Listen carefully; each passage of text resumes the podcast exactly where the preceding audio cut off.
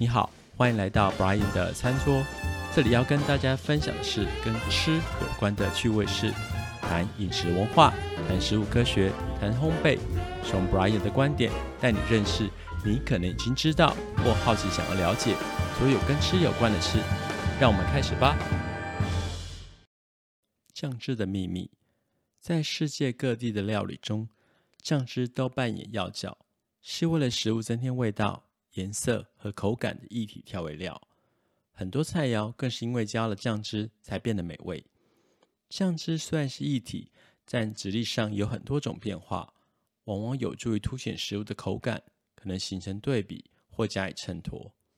酱汁的主要功能有二：一是含有更浓缩的成味物质，可以让菜肴的整体味道在口中萦绕滞留很长一段时间；二是酱汁的质地。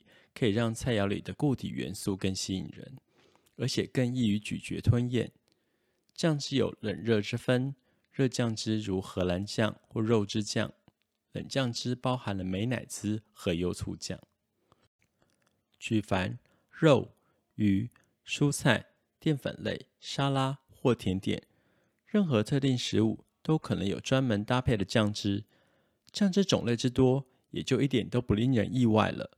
每个地方料理，其酱汁都具有鲜明风格，往往也是该料理的招牌特色。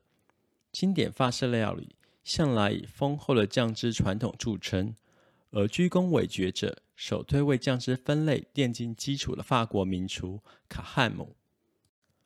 卡汉姆认为共有四种基本的母酱：番茄酱、贝夏美酱、丝绒酱和西班牙酱。后来另一位传奇名厨。